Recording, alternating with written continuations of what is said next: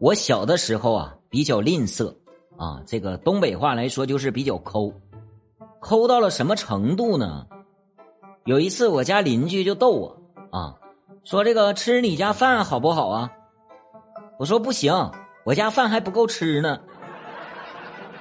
那么吃你家鸡鸡蛋好不好啊？然后我说那也不行，对不对？我家鸡蛋还得孵小鸡儿呢。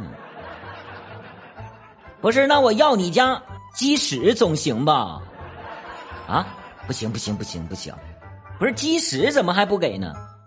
那鸡屎还留着当粪用呢，多好的肥料啊，对不对？